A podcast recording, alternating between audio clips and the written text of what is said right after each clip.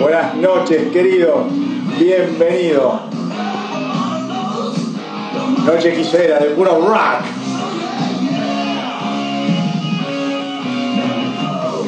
Hablando un poquito de todo de esta maravillosa banda. ¿Eh? Buenas noches, bienvenidos. Arrancamos en cualquier momento cuando se sume Marcelo, un gran conocedor de Kiss. Como siempre digo, él es el profesor, yo soy el alumno. Y me hice la rata muchas veces, así que confíen más en lo que diga él.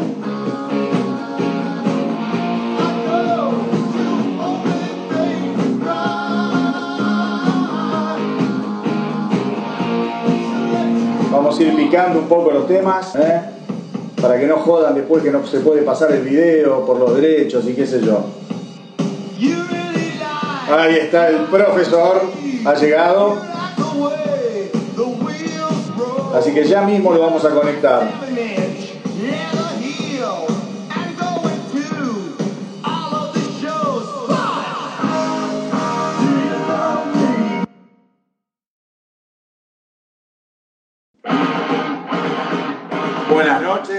Buenas noches. Ya estamos arrancando, ¿eh?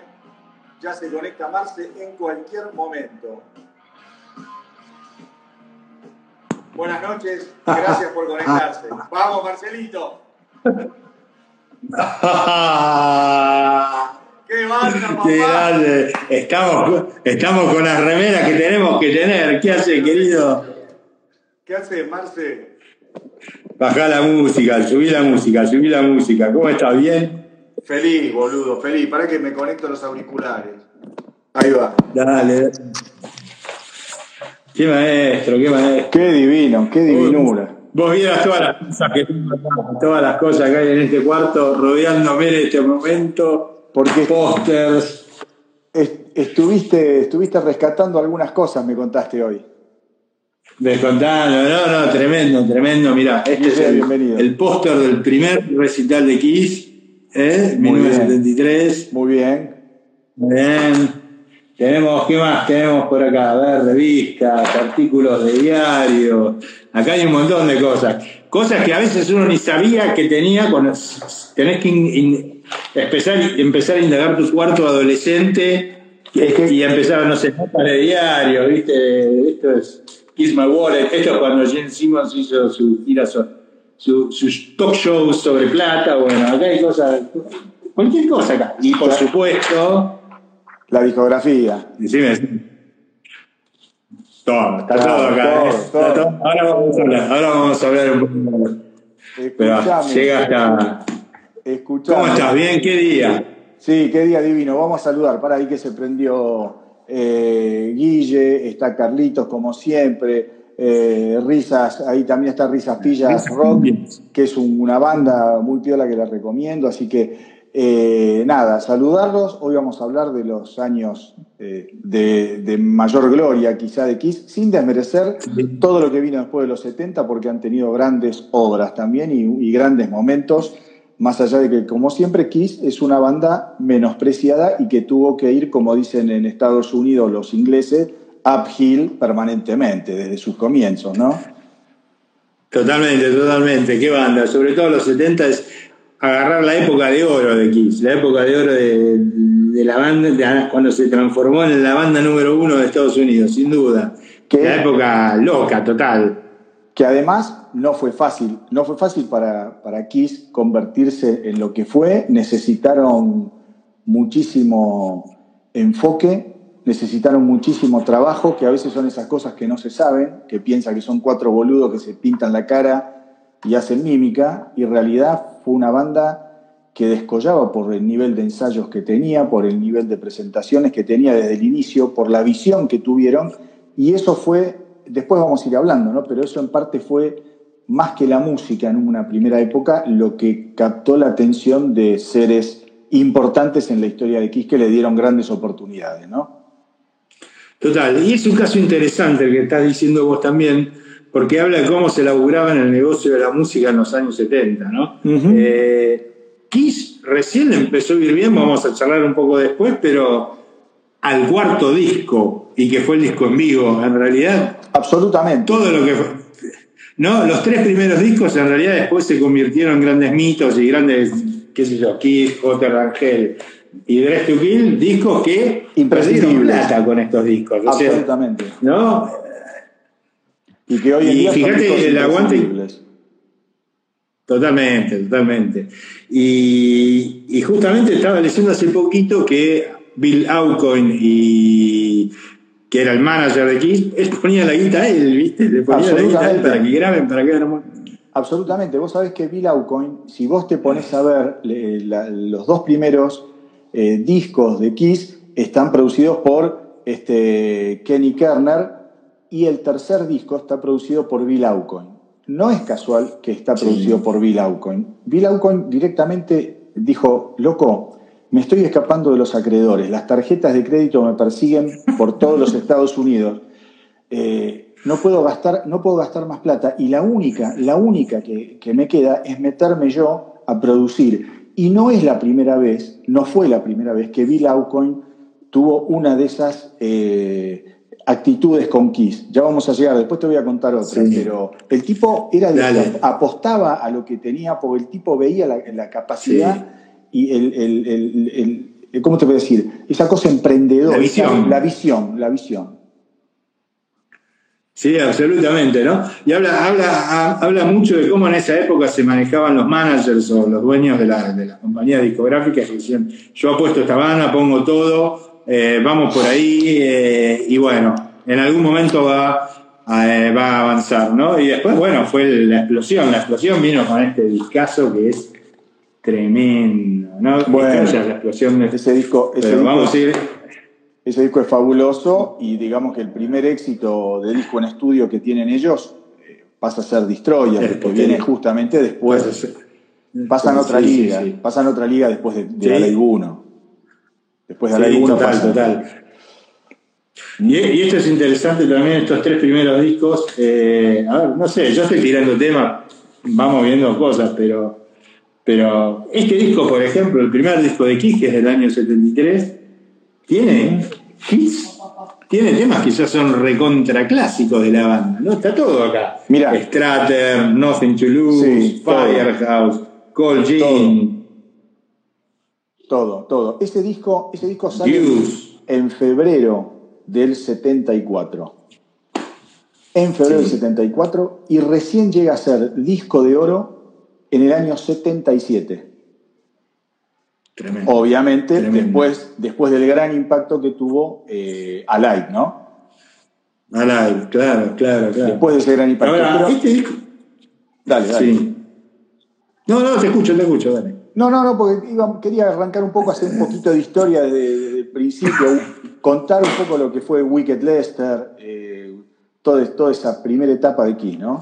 Dale, arrancá con Wicked Lester, dale, es interesante. Bueno, nada, no importa cómo, llega un momento... Voy a tocar acá.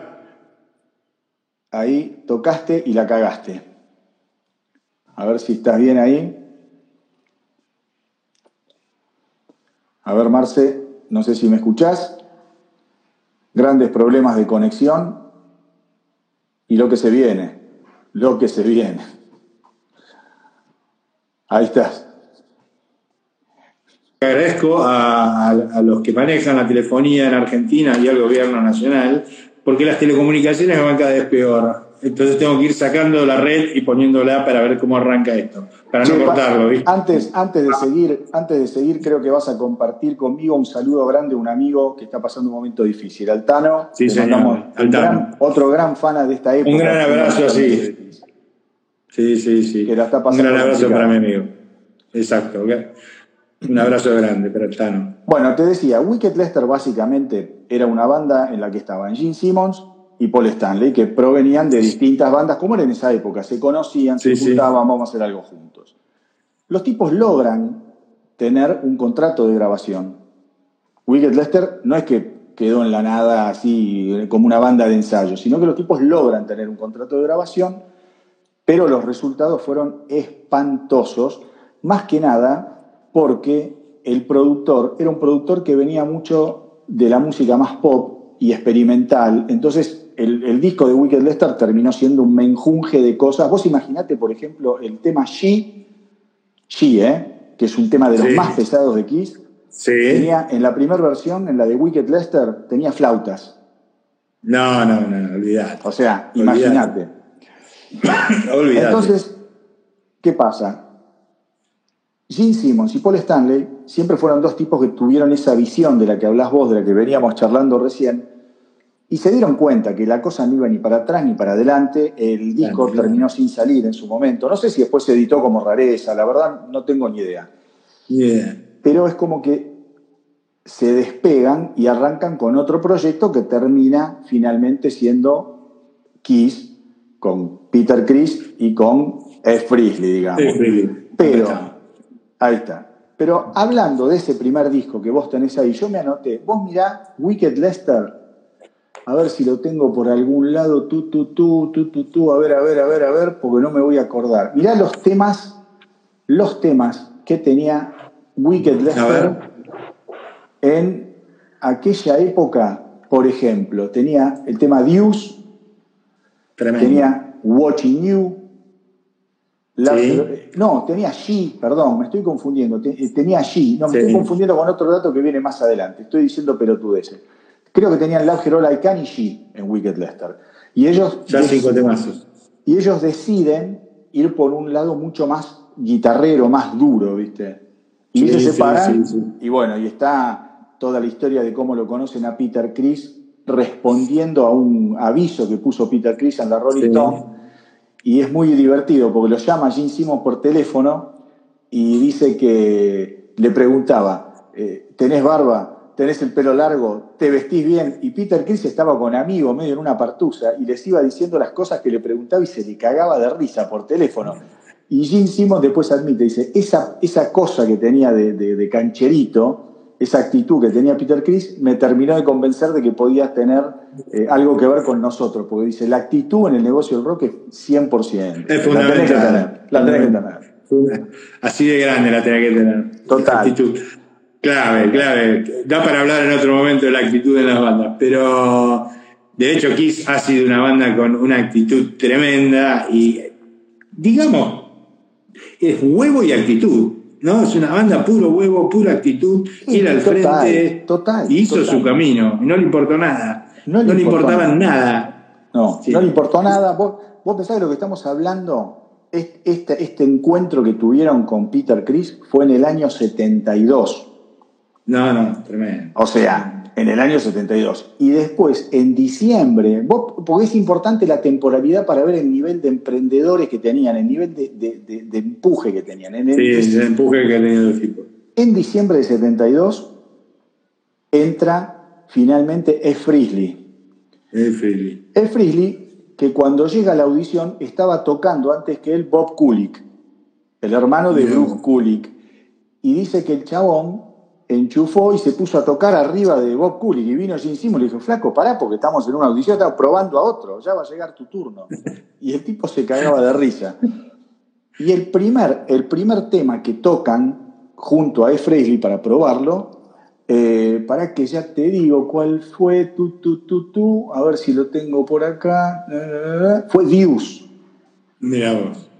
Y, Paul, y Paul Stanley dice, cuando lo escuchamos finalmente tocar, encajaba por todos lados. Era lo que estábamos buscando. Esa cosa flash. No, tremendo. Esa cosa bien. Sí, sí, sí. ¿no? Bueno, eso, eso es lo que hablábamos cuando hablábamos de los guitarristas, ¿no? Que tenían frío, que tenían sucio total, tocando así ah, pentatónico, como diría un guitarrista, así leyeitero y a todo volumen. Eso fue la característica de Free. Muy, muy, muy florido para tocar, divertido, shaites divertidos, memorables, memorizables, ¿viste? Sí, no, no, es increíble. Vos sabés que eh, a mí me pasa, yo soy un gran fanático de Freely como toca la viola, ya lo sabes. Eh, uno se acuerda de los solos de Freely. Claro. Uno se acuerda. Pues son súper sheiteros, son súper eh, amigables en alguna forma. No, son, no es complejo, digamos, no. es de tocar, pero es efectista al mango y eso es, lo que hace que vos te acuerdes de los solos. No es, un, velocímetro, un velocista, digo. No, no, no, no, es, no es. Hace lo que necesita. Es un violero muy setentoso. Claro. Sí, sí, sí, sí. No, total. Y bueno, yo soy un gran fan de Freely, como te digo, y uno de los grandes temas para mí de Freely es en el disco Hotter Than Hell, es Strange Ways, que es un rockazo tremendo. El solo de Let Me Go Rock and Roll, que es increíble. Eh, y bueno, y hablabas de Deuce. Deuce es una de las canciones claves de Kiss. Eh, es una de las grandes que los americanos llaman openers, ¿no? Las canciones para ver un recital, ¿no? y esa, esa, cosa famosa que tiene de The Hottest Fan in the World, es una canción clave, clave, es absoluta, y una de las más lindas todavía. y que no la, no, la, han dejado de tocar, debe ser una de las más tocadas en la historia de, de Kiss.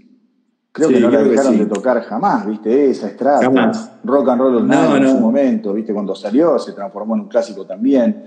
Pero bueno, volviendo un poco a la historia, ellos hacen mucho eh, hincapié en la etapa en la que tocan en un lugar que se llamaba Coventry, en la zona, de, sí, en la, en la, zona de Queens.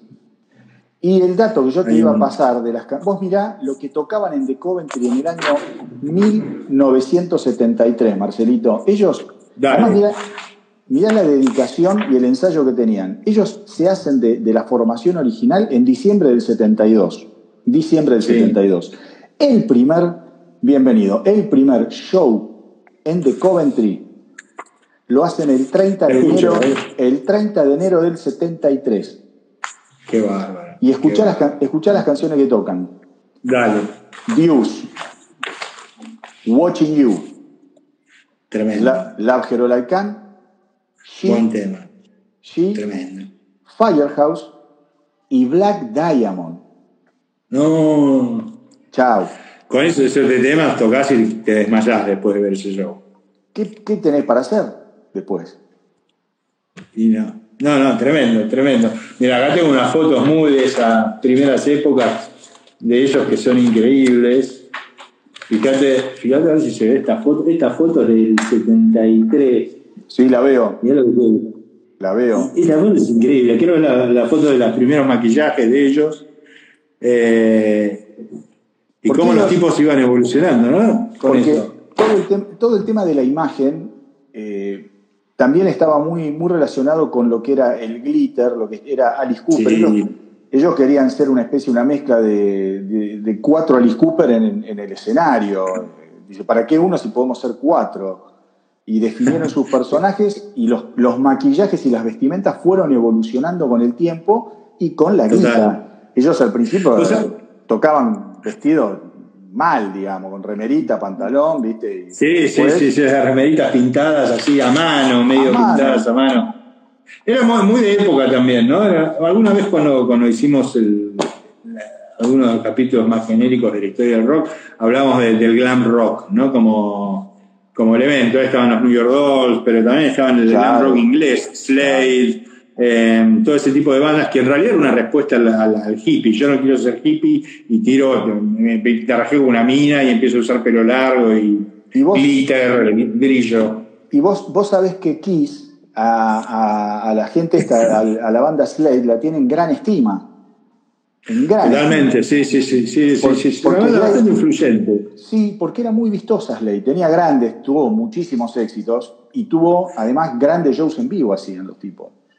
Sí, no, seguro, seguro. Eso era maravilloso. Y eso está buenísimo. Y eso era maravilloso y se arma toda una movida con todo eso y y bueno, Alice Cooper es casi un primo de Kiss en algún punto. Eh, los tipos que meten el rock, el, rock de horror, digamos, en Estados Unidos y nada, le dan una vuelta y una teatralidad al, rock en ese momento que el rock en ese momento no tenía, digamos. Eso está buenísimo. Exacto, exacto. Y después hay, hay un tema, ellos se dan cuenta que ahí en The Coventry de Coventry quedaba muy cerca de lo que es el centro de Nueva York, Queens, está ahí nomás. Y tenía mucha competencia, había mucha competencia, tocaban muchas bandas en The Coventry. Y descubren que hay un lugar que se llama Daisy, que quedaba, claro, quedaba ahí en, Amityville, ¿viste? La ciudad donde se grabó, o sea, la película Tiburón, la playa esa, sí, famosa, la ciudad de Amityville. Bueno, este lugar, Daisy, era un lugar un poco más grande, se juntaban muchos pendejos de la zona y ahí en realidad ellos logran establecer una primer base más fuerte de fans. No tanto ese en dato no lo sabía. Bueno, ese, dato no lo sabía, interesante. No tanto en The Coventry. Otra cosa, vos mirá lo que es tener, ser ya comerciantes del rock desde el primer impulso. Vos sabés lo que hacían los pibes. Se decían que iban a tocar tantas veces por mes. No era tocar permanentemente, porque ellos querían que la gente pensara que ellos salían de gira y volvían a tocar a la ciudad para darle más mística y se subían al escenario y decían, bueno, estamos acá de nuevo después de estar de gira por... Y mentían, era cualquier bardo, ¿viste? Pero para darle como una grandiosidad que no tenían, ¿viste? Muy bueno, muy bueno. No, pero aparte está buenísimo esas cosas, eso hoy, hoy digamos que son como, como lecciones básicas del management musical. Los tipos las llevaban a cabo, como decís vos, cuando no existía, a principios de los años 70. Y eso, eso es un, genial, ¿entendés? genial. Bueno, de ahí la habilidad de Simmons y de Stanley de ser considerados casi unos precursores en el marketing discográfico, marketing de la música, porque los tipos han creado todo. Desde todo el merchandising, la forma de girar, la imagen de marcas, eh, Tuvieron merchandising muñequito de todos lados, tuvieron historietas, hicieron eh, cajitas para lancheras para los pibes que llegan al colegio. Digo, una imaginería a nivel imagen y pósters y fotos. Eran únicos, los tipos fueron únicos, ¿viste? Fueron únicos, absolutamente. Fueron únicos. Y mira, yo estoy revisando cosas mientras. Sí, sí, sí. El, tipo que, que, digamos, los descubre es este que vos mencionaste antes, Bill Aucoin. Bill Aucoin. Que Bill Aucoin en realidad era productor y director de televisión no tenía nada que ver con el mundo de la música. Y Gene Simmons era fanático de una serie que producía este tipo y le mandaba cartas todas las semanas. Venía a vernos, venía a vernos, lo llamaba por teléfono, le rompía las pelotas, ¿viste? Bien, bien, todo el tiempo. Entonces Bill Aucoin decide ir a verlos al Hotel Diplomat, otro lugar que va a quedar en la historia de Kiss. Eh, y Bill Aucoin dice claramente, dice, yo cuando lo fui a ver, me encontré con una banda del montón. Digo, hacían rock and roll, el espectáculo era un espectáculo medio pelo porque no tenían gran producción, pero me di cuenta del empuje, de las ganas que tenían de llegar estos pibes y de esa determinación. Y hay algo que es, esa misma noche se bajan del escenario, se juntan en una mesa, se junta Gene Simmons a hablar con Bill Aucoin, y mientras está hablando, vos imaginate que lo había conocido recién al tipo, y Gene Simmons ve que pasa una amiga de él, la llama y se la sienta en, la rodilla y mientras habla con Bill Alcon, la, medio a la manosea, a la jode, porque dice, ¿yo qué quería? Que Bill Alcon pensara que nosotros teníamos una base de fans que eran fieles, que nos adoraban, ya le quería vender lo que no eran, ¿entendés? Claro. Bill Alcon les da una tarjeta y dice, vengan a verme a la oficina. Y cuando, y cuando, y cuando lo van a ver, eh, el tipo les dice, mira, yo les voy a decir algo, hay que mejorar todo. Pero yo les prometo que si en 30 días no les consigo un contrato discográfico, yo no voy a ser su manager. Mirá la confianza que tenía en él, en la banda y obviamente en sus contactos. Y cuentan que Bill Aucoin les rompió la cabeza, porque ¿qué hacían? Ellos ensayaban en un loft, eh, medio en un sótano. Entonces el tipo llevaba cámaras, lo filmaba, onda Bilardo, y después se quedaba con ellos mirando, sí, boludo, mirando lo que habían hecho en el ensayo y marcando, esto está mal, tenés que hacer esto, tenés que practicar eh, mejor este paso, tenés que los dos vayan a cantar, hagan el movimiento. Vos mirá. No, no, increíble. Bueno, vos sabés que esos videos de las grabaciones, yo no sé si tan, tan antiguos, pero de la época, por ejemplo, de Rock and Roll Over, de Love Gun, están disponibles en YouTube y vos ves los ensayos de los tipos los tipos lo que hacían era hacían la misma planta de escenario, digamos, con la cámara enfrente y haciendo todos los gestos, los movimientos tal cual, tal cual los iban a hacer en vivo. Y eso habla de un profesionalismo feroz. Feroz. Y eso, eso se lo deben a ver, a Bill, ellos ya lo tenían adentro, porque tenían claro todo, pero Bill Aucoin fue, como te podría decir, el artista que agarró, viste, y empezó a, limarlo, viste, agarró la, piedra en bruto y sacó lo que terminó siendo Kiss. Y los hace firmar, obviamente, con otro genio de, que, fue Casablanca, de Neil Bogart, que les, dio una mano, les dieron una mano gigantesca. Una mano gigantesca. ¿Viste? Y, ya ahora termino una cosita y te dejo para, para, empezar a meternos. Y justamente vuelvo a lo que vos decías de Bill Aucoin, de cómo ponía guita el tipo y cómo creía y cómo apostaba. Bill Aucoin en un momento cuando Kiss sale de gira, eh, hacen un último show en The Coventry, creo que lo tenía por acá, que si para mí esos datos me encantan, a ver, Tú, tú, tú, ¿en qué año era? Para que acá lo, me lo había anotado. Tú, tú, tú, bueno, no sé. Terminan de tocar, eh, creo que a fin, en el año 74. Hacen un show medio despedida de, de. o a finales del 73, perdón. Hacen un show medio de despedida y salen de gira nacional por primera vez.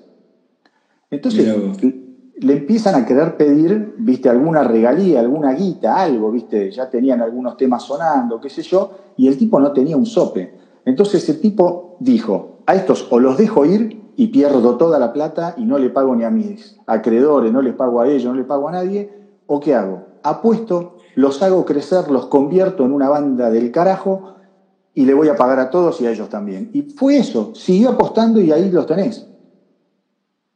Sí, sí, no, de hecho es increíble. Y, de hecho la banda no, no, empieza a ganar, digamos, los tres, lo que contabas vos antes, ¿no? Los tres primeros álbumes habían sido un gran fracaso. Y le en el Bogart de Casablanca que dice, bueno, si la banda suena muy bien en vivo, ¿por no hacemos un disco en vivo? Y ahí viene el, famoso Kiss Alive, ¿no? Eh, fíjate cómo los tipos se van retroalimentando entre ellos y van empezando a plantear toda esta cosa de bueno, vamos a empezar a trabajar los puntos positivos que tiene cada banda y sacarlos adelante, ¿no? El Kiss, eh, y, es, algo que es muy cierto, vos escuchás los tres primeros discos de Kiss hoy y escuchás el live y la diferencia es abismal. Es abismal. Realmente es abismal. El poderío de la banda era, una, era en vivo, la verdad era, era así. Era una banda muy fuerte. Les, costaba mucho lograr un soniente en estudio en ese momento, por lo menos, ¿no? Comparado con lo que fue la live.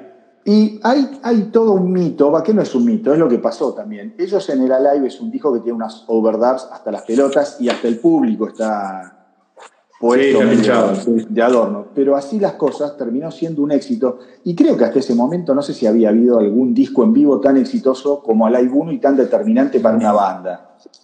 No, no. Y aparte la, la presentación, vamos, vamos, a verlo un poquito. Mira, lo estoy buscando por acá. Fíjate lo que es esto, ¿no? Vos, vos tenés este disco tapa, ¿no? Tapa ya te mataba. ya la tapa te mataba. Pero vos, ahora voy a mostrar. Abrías el disco y vos tenés acá las famosas cartas de los cuadros. Yo me acuerdo no, yo en ese momento, bueno, qué sé yo, era chico, pero algo de inglés leía, qué sé yo. Todo el tiempo leí estas cartas 400, 400 veces leí, porque te, mataba. Marketing del el cover interno, fíjate, el marketing de la, los, tres primeros discos, ¿no? Y después, bueno, acá está el disco. Y después viene el famoso Google, el Google con la foto. Acá Pablo, mira, me tira un dato que yo no sabía. Dice que el público está sacado de una grabación de Hendrix. No lo sabía dato. Muy buen dato, ¿eh? Muchas gracias, Pablo. Y los chicos que están Muy viendo, si saben cosas, tiren, loco. Pues si no. Tiren. Ahí está Ariel que sabe que se metió y que sabe un montón. Fíjate las fotos estas, ¿no te volaban la cabeza? Hacías un. Hacías. Mirá. Llenabas el cuarto. Marce, fíjate lo que era esto. Está todo pensado. Yo lo muestro porque Está todo, pensado. Vos fijate los tipos. Las cuatro cartas esas las leímos 400 millones de veces, yo las tengo traducidas. Me las traducía con, con un diccionario. Un profesor de inglés. Ah, no, con, un, diccionario, en y pum, pum, y iba ahí. y, después lo que decís vos, el marketing de los tres discos anteriores, que después de Alive 1, todos fueron discos de oro. Totalmente, totalmente. Todos fueron discos de totalmente. Y porque las versiones de estos, de estos discos, de, de, estos, de estos, los cuatro lados, con todos los temas de los tres primeros discos, son increíbles. Y aparte, pues, después te das cuenta que son muy buenos discos los tres primeros discos, ¿no? Son maravillosos. Genial. Son maravillosos. Y aparte, y aparte esa cosa que Kiss desarrolló muy bien, que era hacer tres discos en estudio, uno en vivo. Tres discos en estudio, uno en vivo, ¿no? un laburo y después una recopilación. ¿no? Esto es genial, digamos. Eh, Sí, sí, sí, sí. sí. Lo- Los, los- los tipos realmente eran, era- eran y fueron innovadores siempre. eh, en- Sí. En, en la puesta en escena, en sus maquillajes, en su propuesta, en cómo metían los discos, las fotos que hacían. Fueron geniales desde, desde Sí. todo punto de vista. Pero a ver si vamos pasando un poquito a los discos. A ver, Kiss 1. Vamos a ver Dale. Kiss 1, ¿no? Vamos a ver es. A ver, yo, yo te voy diciendo temas Dale, y vamos poniendo hacemos un ping-pong. cara de placer o no. Dale, Así que, dale. Vamos con Stratter. Uno, para mí, 10, Oh. 15 mejores temas de Kiss, sin duda. Sin duda. Guitarra Lo hermosa. hemos tocado juntos también nosotros. Lo hemos tocado vos y yo, es cierto, en alguna época, lo tocábamos varios Sí, temas de Kiss en un momento. Después tenés Nothing to Lose, Sí. otra maravilla. Buen tema, buen tema. Otra maravilla. Sí, yo le pondría un 7, no sé si un. Pero es un lindo tema. Es un rockito Yo- bien alegre, sí. Yo le pongo un poquito más, le pongo un 8, le pongo Firehouse, clásico. Clásico absoluto de Kiss. Clásico absoluto en la versión del Live con, con la bomba, con la sirena. La de fondo, sirena. temas absoluto. Que la Sí, hemos no, robado no. también esa idea. Que la hemos robado esa sirena. Más de una vez, más de una la vez le hemos robado. Más de una vez. En vivo y en algún tema en el estudio, pero bueno. Sí, Bueno, señor, dale. Let Me Know. Flojo, Pasa- Para mí es un pasa nada. No pasa nada, no pasa nada pasa con mío. Un tema medio olvidable. Bueno, A veces después, me cae simpático, pero olvidable. Sí. primer input genial de Ace Frehley como compositor. Cold Boom, un temazo absoluto, un, un clásico absoluto del Kiss de la Una primera bomba. época, ¿no? Una Una, bomba total. Gran versión Después. el live también. Después, lado 2 arranca con un gran tema de mierda que se llama Kissing Time, que en realidad, en realidad lo hicieron para promocionar el disco y había un sorteo de unas pelotudeces, no sé si unos caramelos, unos chocolates, no me acuerdo, era una, una golosina. Pero Sí, algo de eso hay. era sí. Pero ahí se redimen después inmediatamente, se redimen con Deuce. Sí. Kissing Time es un cover. Bueno, Deuce es un 10, así, es un 10. Es un No. 10 absoluto, podemos decir. Unas grandes canciones, grandes Gran canciones. una canción con un riff de guitarra maravilloso. Maravilloso. Sí, no, no, increíble. Moriría por ponerlo en este momento, pero bueno. Bueno, pero son las estupideces de los derechos de autor. Después va a venir Gene Simmons y nos va Bien. a sacar la lengua por la pantalla, así nos va a chupar bien las bolas. Después, eh, tema de amor, Love Them for Kiss, otra bosta, tema musical. Olvidable. Olvidable. Olvidable. Pero terminan con dos joyas, eh, 100.000 años, A Hundred Thousand 100.000 Years, años. y Sí. Black Diamond. Dos temazos, bien ¿Qué clásicos de los decir? 70. No, nada. ¿Qué se puede Son dos rocazos pesados impresionantes. Estamos hablando, hay pocos discos que tengan tan buenos temas como este primer disco. No de, de Es cualquier banda. es ¿eh? un- sí, es verdad. Es, difícil a veces. Sí. Sí, es un muy buen disco. Sí, yo no sé si diría que es joya, pero es un muy buen disco.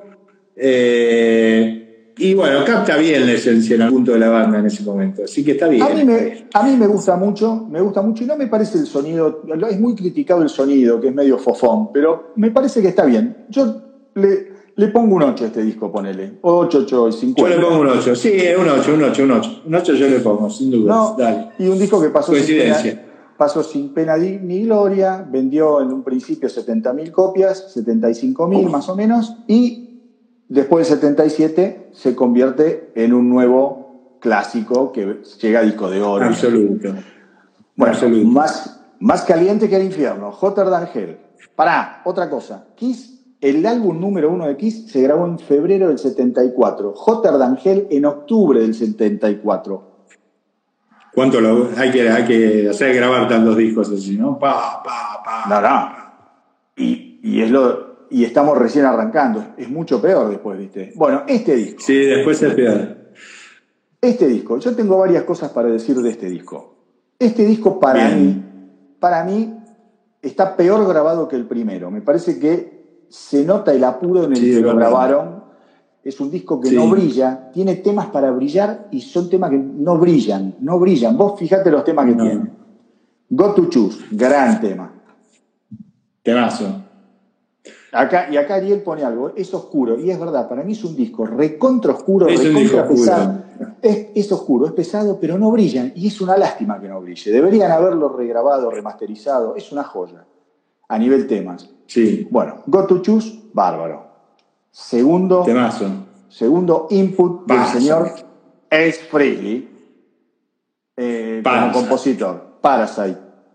Ahí está con temazo, absoluto con esos riffs inolvidables. Bueno. Ahí está. Bueno, un tema que estuve escuchando hoy a la tarde y que está compuesto por eh, Gene Simmons y Stephen Coronel. Stephen Coronel había tocado con Wicked Lester. Wicked Lester, sí. Claro. Se llevaba muy mal con Paul Stanley, pero bueno, esa es otra historia. Going, going Blind.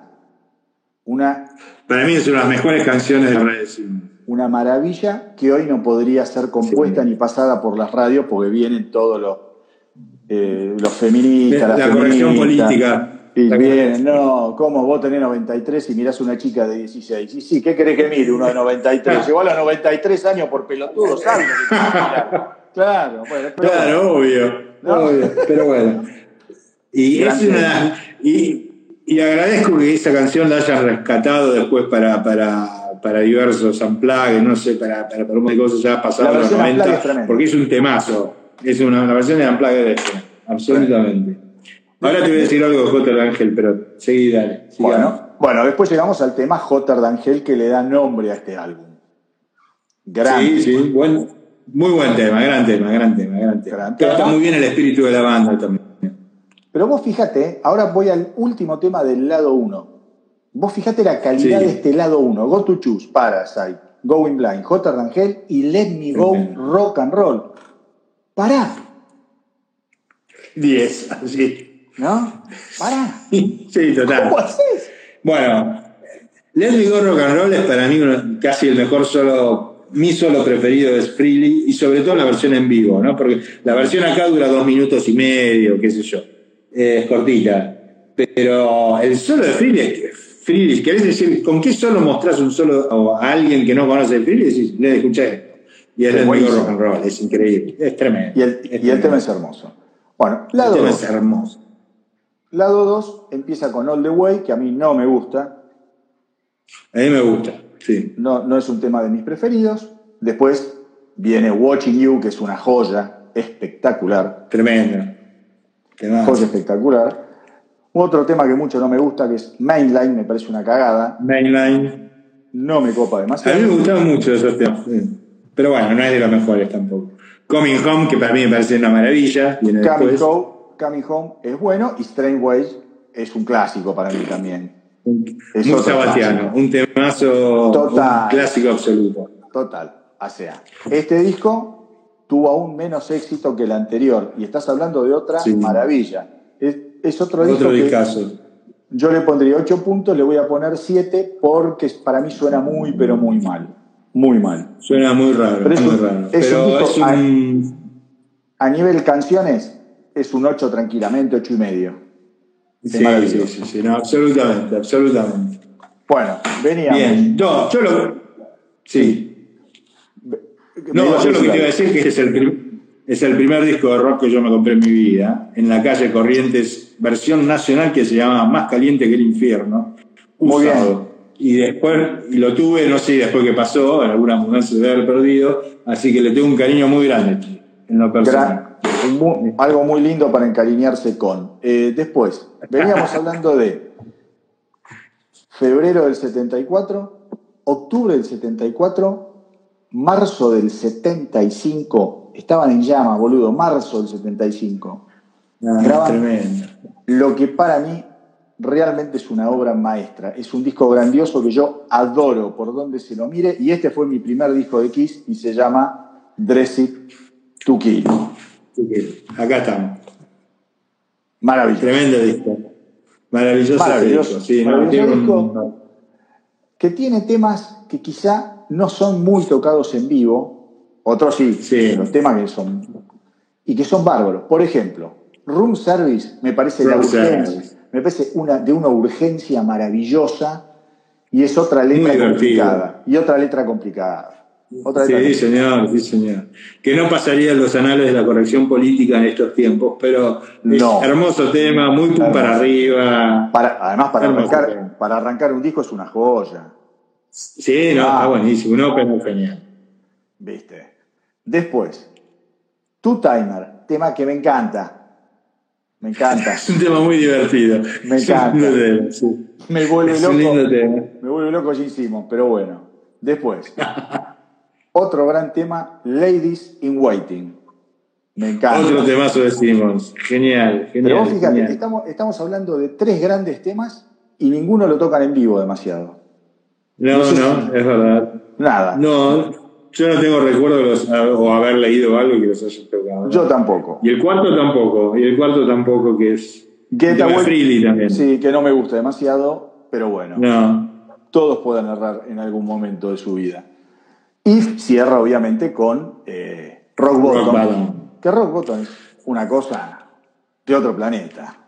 Sí, no, es un tema, es un riff de guitarra increíble.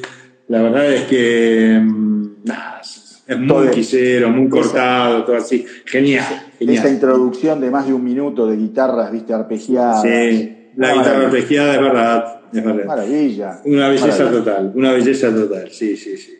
Segundo lado.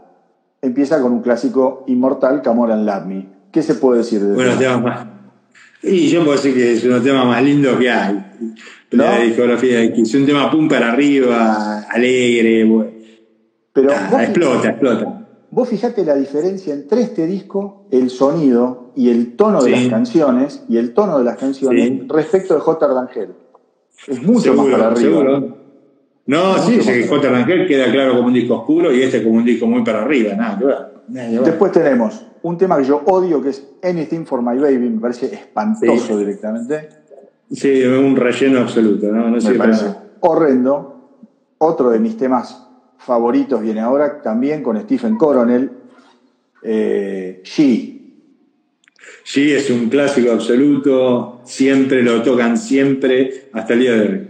Es tema una, inexpugnable. una masa. Y después termina Una con más absoluta. Love Her All I Can y Rock and Roll All Night, flaco. No, no, Dej- tremendo, Déjame tremendo. de joder. O sea, ¿cómo, cómo es? ¿Cómo es que se puede llegar a hacer una maravilla como esta? ¿no? Uno lo mira así y dice, ¡ah! Boludo, en un año y ¿Dura, medio. ¿Dura cuánto esto? Sí, en un año y medio tienen tres discazos Esto dura. y la gente no le dio. 32 Sí, no, minutos. 33 minutos. 32 13. Increíble. 32-13. Increíble. Vos decís, ¿cómo, ¿cómo llegaste a esto? Bueno, así empezó esa banda y lo que viene después es impresionante. Pero O sea, esto es muy el corazón de Es, Kiss. es claro. Y a ver, vos lo dijiste así. Es, es muy fuerte lo que dijiste vos. Así arrancó esta banda, como diciendo, así arrancó esta banda. No hay muchas bandas que arranquen así. No, no, es, es co- es complejo, ¿no? Porque siempre está el síndrome del segundo disco, el primer disco es horrible, el segundo bueno, o el primero bueno, el segundo malo. Y después te- realmente te los pones a ver, estos discos, estos discos son geniales. Estos discos Claro. son geniales, la verdad, ¿no? ¿qué puedes discutir estos discos? Nada, o sea, Ah, y podrás claro. tener un tema medio flojo, dos, Y pero man, estás hablando en un año y medio. Un año y medio de, de bestialidades. Y Ariel, es verdad lo que dice, tres discazos que no vendían. Y no, no vendían, negro. No No, se puede creer que no vendieran. Sí, Pero después no llega el impacto comercial de eh, Alive 1, que nada, qué sé yo. Alive 1, Es uno, Es quizá todo. uno es uno de los mejores discos en vivo de la historia del rock, sin duda. Eh, ahí está, acá está el corazón. Dijimos que acá estaba el corazón del estudio, la banda, pero el corazón se plasma acá. En, en El este alma. disco que lo- el alma, el alma, ¿no? El alma de la banda es esto tocando, las versiones live, las versiones de Strater, de Use, una tras otra. She, que con esa versión impresionante, la versión de Black Diamond y 100.000 años con Tremendo. el lado 3, que increíbles, You. ¿no? Y el lado 4, Watching You, y después Watching You, 100.000 años, eh, Black Diamond. Y el lado 4 termina Fum Rock Bottom con la intro, Colgin Rock and Roll toda la noche y Let Me Go Rock and Roll. Y te vas a tu casa y chao, hasta acá llegué, lo tiro a mierda, algo así. No se puede creer. Ya está. 100.000 No. años con solo, con solo de batería de Peter Criss. Y una cosa que siempre me encantó de este disco es esta foto de atrás. Esta foto de atrás es maravillosa. ¿Qué es la Te adolescencia? vende el rock de estadios y de arena de los años 70 es la adolescencia pura. Esto es maravilloso. Es amor. ¿No? Es amor por la música, por el rock, por todo. Por una banda. Falta, Genial. sí, falta, falta la foto de Delia diciendo amor, amor, amor. Fue la foto del día. No, no, genial. no. Todo, todo en este disco es maravilloso. La presentación, cómo está armado, el orden de los temas, las fotos, los sobres internos. Un disco perfecto. Pasamos a, Un disco perfecto. a- a- digamos, ahora Kiss ya pasa a ser donde empieza a mirar de arriba. Le empieza a mirar de arriba. Se empieza a jugar otra liga, como se dice. Y eso está en claro con el productor que utilizan en Destroyer. Sí, Bob. Ezrin. Un tipo que aún sigue laburando, ahora está grabando con, con Alice Cooper y el- los últimos tres Sí. discos de Black Sabbath son con Bob Ezrin también. O sea, trabajó con, con todos. Con todos. Con todos, con todos. Todo, ¿no? Un pequeño genio. Hay un montón Bueno, de entrevistas en YouTube, como ven con por ahí. Sí, con también. Cooper, con, con Pink Floyd. Eh, Con Pink Floyd, sí, señor. un genio. Qué maravilla. Un genio Bueno. absoluto. Arrancamos Wow. Y no es, Es de mi disco, eso, ¿eh? no es de mi disco favorito, pero bueno, cada uno Es uno de mis favoritos. Es uno de mis favoritos. tiene Detroit, Ah, Rock, sí. City, que es otro 10, Pues imposible. 10 es así. Es así, 10, así Mil, va por la cabeza. miles, Con miles esa intro. Miles de dieces. Miles de Después. 10, es absoluto. Después tenemos King of the Nighttime War. Eh, es un buen tema. Yo no sé si. Es un 7. de- yo- Me cuesta. Siempre me costó King of the Night and War. ¿A vos también? ¿Sabes lo que pasa con este disco? Yo creo que hay grandes ideas mal resueltas en algunos casos. Bueno, No esta es una. Esta es una. Esta es una. Pero hay gente que le gusta este tema. Yo no sé. A mí, a mí, a mí no, me, no es de lo que más me llama. Bueno, pero bueno. vos un 7 ha sido generoso. Yo le pongo un, un 5.50. un Bueno. God of Thunder, obra maestra. Bueno, es un 15. Yo no, no- no tengo nota para ponerle. a God of. Thunder. Y básicamente el tema que le, le, le, le- le hace dar la personalidad escénica a Simmons, básicamente. Total, ¿no? total. Con la voz y. Y es un tema de Stanley en realidad, ¿no es cierto? Eso hay que decir. Es un tema de Paul Stanley, es verdad, lo estoy leyendo acá en, en Wikipedia, pero es, es de Stanley. Sí. Después tenemos Es de Stanley. Great Expectations, que lo odio. Sí, es un tema raro, es una cosa rara. Me parece una, No sé mierda quién es. ¿eh? de Sí. Simmons con el aporte de Bob Ezrin, que Bob Ezrin le hizo mucho daño a esta banda. Menos mal que no llegamos a The Elder, pero te quiero decir, Ya bueno, No, no. ahí nos vamos a ver. No, no, no. No, Bueno, no, a mí no me va a creer tampoco. Bueno, otro tema que a mí no me gusta, en donde también uno de los compositores es Bob Ezrin, es Flaming Youth. A mí es un tema que me encanta Bueno. mucho y lo disfruto y me parece súper alegre. Me encanta, siempre me gustó Flaming Youth. Yo sé que a mucha gente no le gusta, pero me encanta. Acá tenés Es uno. un- Bueno, me parece muy bien. Otro tema que no me va, Sweet Pain, no me va. Tema que me gusta a mí, a mí me gusta mucho Sweet Pain. Me parece muy lindo. Después tenemos Shout It Out Loud. Tema Es un 3 de mis preferidos de Kills. Bueno, es, es un tema que a mí tampoco me, me vuela la cabeza. En, ¿En vivo, serio? Sí, en vivo, obviamente sí, porque es para tocar en vivo, pero te quiero decir, Sí. como ponerlo para escuchar no me copa. No, a mí me gusta mucho esta versión de It Out Loud. La verdad me parece un tema Son temas, son temas muy pum, pum para arriba. Flaming Youth, Shout It Out Loud, otro Bueno, que viene después. Bueno, Eh, después tenés pero bueno, nada. Beth, Qué cosa rara, Beth, ¿no? El tema más exitoso en la carrera de Kiss de los 70. Sí, número uno. No sé si es una buena balada, incluso. Te diría. es una, Creo que grasada. Es una grasada, pero Sí. maravillosa, porque la letra es una. A ver, pará, pará, va- vamos a hablar claro, pará. Este tipo de letras en el rock está repleto. Sí, está Digo, seguro, sí. eh, tenés un montón, ¿viste? Del músico que está ensayando, que está tocando, que se fue a la ruta y no puede estar con la mujer. Está más hecho eh, que los videos Pilladísimo. truco. Claro, entonces. Sí. Pero está bien, es un tema que se banca, está. Y la canta muy bien Peter Criss. ¿Qué sé yo? Sí. Ahí Pero- el tema lo salva la línea, la línea esa que dice Me and the boys are playing online. Claro. Así, ¿no? Que es muy linda frase, está es muy simpática, pero, pero no sé. Y después viene otro tema que yo detesto que se llama Do You Love Me.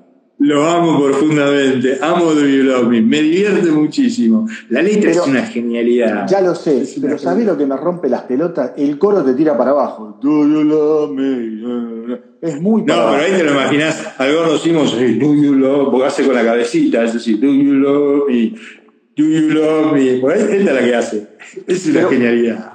Por eso- hace así, do you love me, si ves los videos, y se siente, boludo. ¿Lo viste videos? Eso, Genial. Es genial, pero bueno, Hay que reírse de esto, hay que reírse. Ya lo sé, reírse. ya lo sé, No hay que Marce, ser- pero No hay que ser serio. para mí es un disco que tiene grandes intenciones, pero Sí. para mí le faltan grandes, grandes canciones. La única gran canción que yo de- detecto es Detroit Rock City y un escalón más abajo, God of Thunder. Después me parece todo un medio pelo, me parece que estaban medio burnout los pibes acá. Eh, Sí, yo, yo, yo retomo, a ver, de acá, si yo tengo que hacer una selección de, de algunos temas, y sin duda Detroit, Dios del Trueno, yo agarraría Out Loud y agarraría Love. Yo esos cuatro los agarro, no tengo ningún problema. Sí, sí, sí, sí, Eh, sí. Y, y- y y de ¿eh? hecho, Otro, y acá el gran quilombo que tuvo Kiss, para mí, es que pierden personalidad porque hay demasiados compositores. Bob Berry mete la, la pluma prácticamente en todos los temas y, viste, me parece que eso daña un Yo- poco. yo te iba a decir algo, empieza Sí. Verguita, ese, ese es el punto. Todo Empieza quiere, tal vez. todo quiere un poquito el queso, obvio. Sí. Somos todos ratones. Pero ah, un- voy a decir un punto a favor del disco. La presentación de vuelta, macho. Esto Sí, es un póster. Esto es la, la foto detrás. Y te algo más que no todo el mundo lo conoce, pero mira, este es el sobre interno, man. Sí, es una Era maravilla. como. eh, Bienvenido. ¿no? Y del otro Una lado maravilla. tenías esto. Y es, es tremendo. Te No, morís. Vos, tenés, vos tenés guita. 15 años. Ningún pibe, ningún pibe de 15 años hoy se imagina lo que es ver esto. Cuando lo, vos lo abriste por primera vez, yo lo, uno lo por primera vez, y decís, wow. Y te llenaste el. Y tomamos la habitación de Sí. fotos como esta y todo. Esa Sí, es la sí. esa es el juego. ¿no? Escúchame, Marce, estamos en problema porque son faltan ocho minutos y me parece que tenemos que Y vamos a tener que hacer una segunda parte. Y la tercera y la cuarta. Sí, pero vamos a hacer la segunda parte. A ver, va- vamos hasta que llegamos, hasta lo que llegamos y después seguimos. Con Kiss vamos a seguir toda la vida. Te- vamos con Rock and Roll Over, ¿nos metemos? Sí, dale, yo lo tengo en CD nada más. Lo tuve y no se me desapareció. Pero bueno, acá está. Te lo robé Es un que yo quiero mucho. Ah, puede ser. Eh, Puede ser. Para mí es un disco que quiero mucho, Don Rollover. Y me gusta mucho. Me gusta mucho. Para mí es Eh, mejor que Destroyer. Para mí. En algún punto es mejor. Es mucho más rockero, es mucho más eh, cachengue. Tiene temazos también. Me, gusta ese rock medio pelo que tienen. Dale, avanzá con los temas y, Muy y vamos simple. bien. I Want I You. Want You. Clásico Una absoluto joya. de Tangy. Indiscutible. Una, Una joya. joya. Una joya. Take Me. Me gusta. Tema raro, pero Me gusta Tangy, mucho. No, no es Me una gusta, joya, me pero gusta. me gusta. Colin Doctor Hay Love. una versión en un. Sí. No, No, dale, dale. Calvin Doctor Love le hacemos. Pero- no, de Tangy me iba a decir que hay- hoy estaba escuchando. un- hay unas versiones del en vivo de Kiss la Live 2 que incluye Take Me como outtake, que está grabado. Y es tremendo. En vivo es un muy buen tema, Take Me. Por eso, me gusta. Hola Gaby. Muy polenta. Me gusta. Bueno, Colin Doctor Love. Dale. Así, ¿no? 10, 10, 10, 10, 10, 10. No, hacemos, lo que, hacemos lo que no hay que hacer y un buen dentífrico, porque es tremendo. Después, Ladies Room.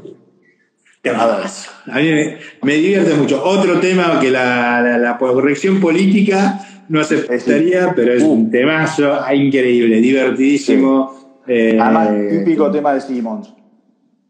Sí, señor. Mitchell in the ladies room. ¿Cómo le gustan las mujeres así? Oh, oh. Dejémoslo acá. Qué genio. Después, Qué genio absoluto. Eh, después nada, Baby Driver, me lo paso por el orto, no me gusta. Eh, Pero a mí es muy simpático, a mí me gusta Driver. Sí, sí, a mí no me copa para nada. A mí no me gusta para nada. Después, Laven and Liven. Temazo, absoluto. Me encantó siempre ese tema. Me gustan los temas de Simmons y Loven. Y es un tema menos, menos subvaluado, digamos. Es subvaluado, sí, es un tema subvaluado y un tema que no lo, han tocado. Y la verdad es un lindo tema para hacer en vivo. Me, gusta, Totalmente. Me gusta lo que Muy Simmons. Si que agarrar 20 temas de Simmons. Bien, Mr. Speed. Después, Mr. Mr. Speed. Raro, un tema medio. Pero es, qué sé yo, no sé. Yo no, no podría hablar mal de esto. No, tiene una, parte, tiene una parte muy buena y una parte que más o menos. Como que tiene dos, sí, es, es un tema raro. Sí, sí, sí. Es un roquito, digamos, como Exacto, diríamos. un roquito. No se la complica. Después, See You in Your Dreams. Este después lo hizo Simmons en el solista, ¿no? Sí, señor, sí, señor, lo hizo Simmons en el solista. Eh, a mí es un tema que me gusta mucho, sí. Sí, a mí también. Tiene una cosa así. Sí, tiene una buena melodía, está bien armado. Lindo tema. Lo banco, lo banco lo rebanco, lo rebanco. Harlow Woman es una joya, una joya. Absoluto. Tema que originalmente iba a ser compuesto, ibas y lo iba a hacer Rod Stewart, se lo habían hecho para Rod Stewart, ¿sabías eso? No, no lo sabía. Sí, eh, por eso tiene esa voz ronca, suena medio así con esa voz ronca. Es un tema muy Rod Stewart también. Es un tema muy 70, digamos. Esto, ¿Sabes qué? Me lo, y, me lo imagino tocado por. Qué raro que Rod Stewart, que ha grabado tantas versiones, no lo grabó. O capaz lo grabó y yo no lo sé. Creo que no lo sé, No sé, creo que no. No, no sé, no sé, no, estoy seguro. No estoy seguro. pero... en, una época, en una época tiró discos de covers de clásicos y después tiró de, clásicos del año del pedo y después tiró uno de clásicos de rock. Yo no sé si ahí no está Harlow Woman. Si alguien se copia y averigua, que lo tire por acá. Pero capaz estoy diciendo boludeces. Pero me encantaría escucharlo por Rod Stewart. Hay una versión de Harlow Woman en, un, en, en el Kiss My Jazz que es ese disco grabado por otros, que no me acuerdo si la, quién la canta ahora. No sé. ahí Y bueno, Making Love después. Amo. Amo hasta el infinito esta canción endemoniada. Es un temazo, es de lo mejor del disco para mí. Además, tenés que cerrar un disco con esto. No, hay que cerrar un disco con esto, es tremendo. Es un tema endemoniado, absolutamente. Endemoniado de sexo, digamos, para decirlo tranquilamente. Hermoso, hermoso. La verdad es ¿Sabes que lo bueno de todo esto, cuando uno mira estos discos, es no tenían pruritos para nada, no había pruritos para nada. Cantás lo que tenés ganas de cantar y punto, y está todo bien, digamos. Y eso era la, para mí es increíble. Libertad se llama eso. Eso se llama libertad, eso se llama libertad, sí, hacer, hago lo que tengo ganas, juego como... Y eso, se llama, eso se llama libertad. Y el rock nació fundamentalmente como un grito de libertad de una generación que estaba podrida de hacer las cosas, de vestirse como los padres, de escuchar lo que escuchaban los padres, de trabajar como trabajaban los padres, de pensar como pensaban los padres, de valorar la guerra. Sí. Entonces, la es una muy buena reflexión, ¿eh? La libertad, cuando vos en el rock empezás a autocensurarte, porque puede haber otra, un montón de gente que piensa distinto y que son la norma, es una gran cagada. El rock deja de, pierde su esencia. Pero bueno, Marce, nos queda un minuto. Qué, qué bárbaro. Vamos a ir en otro momento. Qué bárbaro esta banda. Qué tremenda banda. Pucha, mirá todo lo que no queda. Si yo te tengo que mostrar todo lo que queda acá, voy a tirar uno a uno así para que vayamos viendo las cosas que van fallando. Mirá, mirá queda esto, queda Logan, a la 2, Unmasked, Dinastía, no, no. que lo tengo acá. Unmasked no queda. Estamos en los 70. No, más que no, estamos en los 70, estamos en los 70. Pero vamos, tenemos que llegar a Dynasty. Y después me parece que vamos a seguir. Pero bueno, eh, gracias a todos los que se juntaron, espero que se hayan divertido. Esencialmente eso es esto, esto no es una clase de nada, eh, sino todo lo contrario. Eh, es diversión. muchísimas gracias por estar acá y el lunes que viene ya tenemos tema. esquís en la década del 70, parte 2. Un abrazo, chao Marce y que viva el rock. Que viva el rock, loco, buenísima charla, dale, genial.